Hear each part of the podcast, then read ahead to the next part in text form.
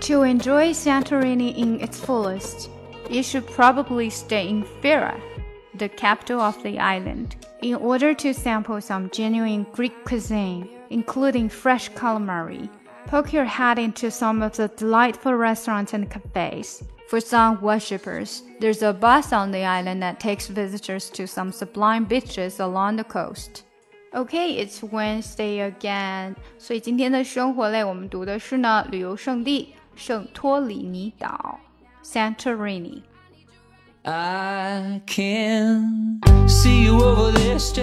更详细的讲解，请点击我的名字查看听力阅读专项提升。关注公众号 ES Post，每天接收跟读推送。